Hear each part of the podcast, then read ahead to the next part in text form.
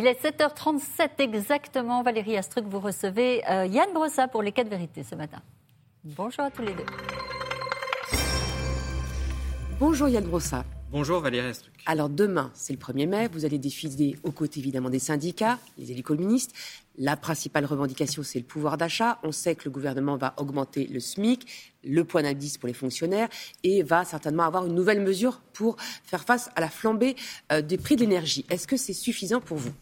Non, ça n'est pas suffisant parce que ça fait des années qu'il y a dans notre pays un problème de salaire, a fortiori en ce moment avec euh, l'augmentation des prix, une inflation qui est quasiment euh, de 5%, une augmentation des prix de l'énergie sur un an qui est de 26%, et des Français qui n'arrivent pas à vivre dignement de leur travail. Donc on a besoin d'aller au-delà de ce qui est prévu pour le SMIC, ce que nous proposons. On rappelle, SMIC augmenté de 2,68%. Mais ce n'est pas suffisant. Et qui peut penser qu'avec un SMIC euh, augmenté de 2%, on va régler le problème des salaires dans notre pays Ce que nous réclamons avec Fabien Roussel, c'est un SMIC à 1500 euros net, soit 1900 euros brut, ce qui donnera de l'air, du pouvoir d'achat à tous ces Français qui travaillent, qui travaillent à plein temps pour beaucoup et qui n'arrivent pas à boucler leur fin de mois. Nous sommes devenus euh, un pays de bas salaire et nous devons remédier euh, à cette situation de manière urgente. Mais qu'est-ce qu'on fait justement à ceux, pour, pour, ceux qui sont en dessous du SMIC? Il y a beaucoup de branches qui sont en dessous du SMIC et puis ceux qui sont juste au-dessus. Alors même si vous le voulez revaloriser à 1500 euros,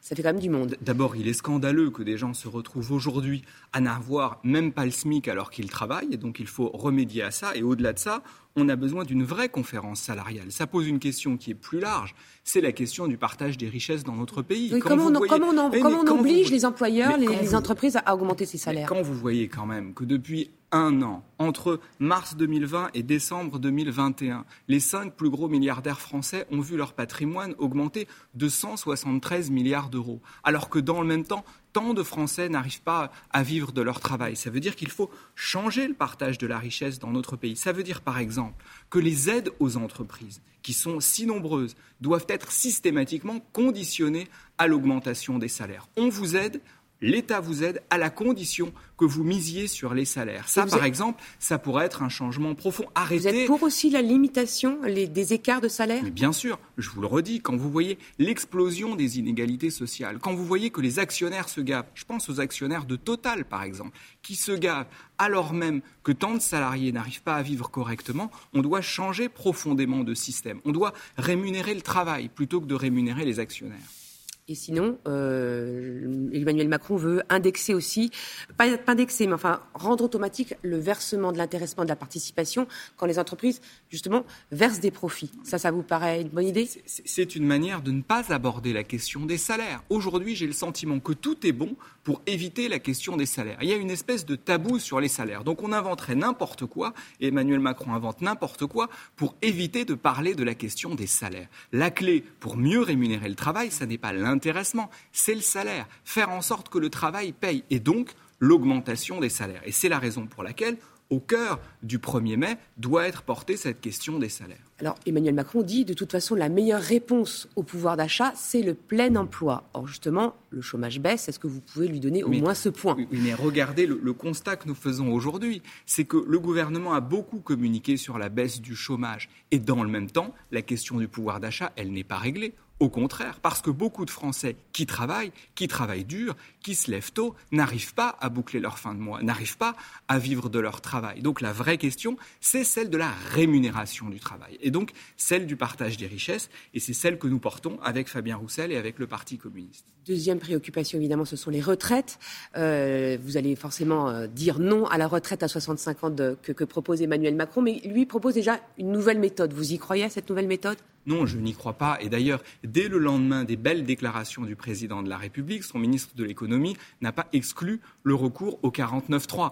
Il a un peu modéré ses propos hein. ensuite, mais au fond, tout ça traduit euh, le fait qu'il y a là-dedans beaucoup d'hypocrisie et beaucoup de communication euh, en matière de méthode à l'approche des élections législatives. Non, la réalité, c'est qu'ils veulent passer à la retraite à 65 ans, ce qui est un non-sens absolue. Et donc nous, nous proposons au contraire le retour à la retraite à 60 ans, permettre à ceux qui ont travaillé, à ceux qui euh, ont parfois exercé des métiers pénibles, de partir en retraite à 60 ans pour leur permettre de vivre, de souffler. C'est une vraie question. La une question de dit c'est pas, pas réaliste. Contre, contre, la retraite à 65 ans, mais, mais, dit aussi que 60 ans, c'est pas réaliste. La grande majorité des Français soutient la retraite à 60 ans, soutient le retour de la retraite à 60 ans. Si on a été capable de faire la retraite à 60 ans en 1981, alors que nous produisions à l'époque cinq fois moins de richesses qu'aujourd'hui, on doit être capable de la rétablir en 2022. C'est en tout cas ce que nous portons avec le Parti communiste. pour clore la page pouvoir d'achat, est-ce que euh, vous êtes adjoint au logement euh, Vous allez pouvoir désormais avoir les moyens de contrôler le fameux encadrement des loyers. Mais est-ce que vous avez les moyens de contrôler? Est-ce que vous avez des agents pour le faire? D'abord, vous avez raison de le dire, la question du logement et la question du pouvoir d'achat, elles sont profondément liées. Et j'ai été frappé par le fait que pendant toute la campagne présidentielle, on a parlé du pouvoir d'achat sans parler de la question du logement. Or, ce qui grève le budget des ménages aujourd'hui, pour une bonne part, notamment dans les grandes métropoles, là où les loyers sont chers, c'est le niveau des loyers. Et effectivement, à Paris, nous avons demandé à pouvoir contrôler l'encadrement des loyers. On a l'encadrement des loyers. Combien d'agents pour les contrôler C'est une de la guerre. On a, mais on a un tiers des propriétaires qui ne le respectent pas. Et donc nous allons mettre en place des agents plusieurs dizaines d'agents qui vont travailler sur le respect de l'encadrement des loyers, faire en sorte qu'on n'ait plus d'abus. Vous vous rendez compte, aujourd'hui, vous avez un tiers de propriétaires qui abusent, et ces abus, en moyenne, c'est 2400 euros par an. Eh bien, nous, nous voulons rendre cet argent-là aux locataires, et nous allons nous donner les moyens de le faire. Alors, on va passer maintenant aux négociations avec euh, la France insoumise pour les législatives. D'abord, est-ce qu'on peut espérer une photo de famille euh, en marge du 1er mai? Je l'espère. En tout cas, avec Fabien Roussel, nous sommes déterminés à ce qu'il y ait un accord de l'ensemble des forces de gauche pour ces élections euh, législatives. Je vous le disais tout à l'heure, si on a envie d'augmenter le pouvoir d'achat, d'augmenter les salaires, d'augmenter les petites retraites, on a besoin d'un gouvernement de gauche. Les élections législatives peuvent nous permettre de le faire.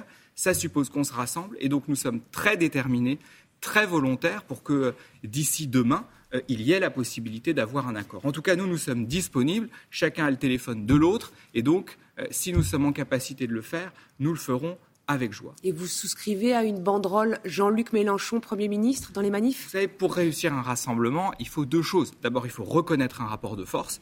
Et oui, Jean-Luc Mélenchon est arrivé en tête de la gauche à l'élection présidentielle.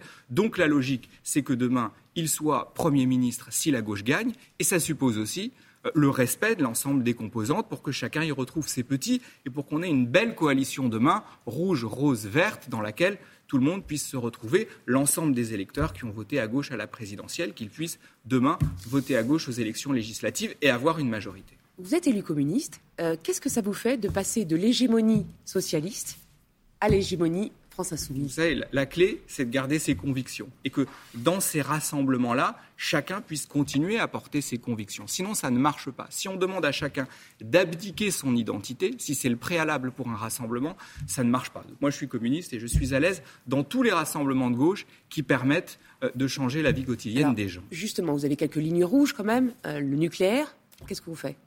Bah, là, aussi, le Parti communiste ne va pas se couper la langue. Nous sommes favorables au nucléaire dans le cadre d'un mix énergétique et nous continuerons à l'être et que personne n'attende de nous qu'on ne le soit plus demain. Et, ça ne doit pas nous empêcher pour autant de nous rassembler, d'ailleurs vous l'avez dit, dans des tas de collectivités locales. Nous sommes capables euh, de gérer ensemble sans pour autant que chacun renonce à son identité. Si nous sommes capables de le faire à l'échelle locale, nous devons être capables de le faire à l'échelle nationale. Surtout si sur l'essentiel, notamment sur la question du pouvoir d'achat, sur la question des salaires, nous nous retrouvons. Et en l'occurrence, je crois que c'est le cas.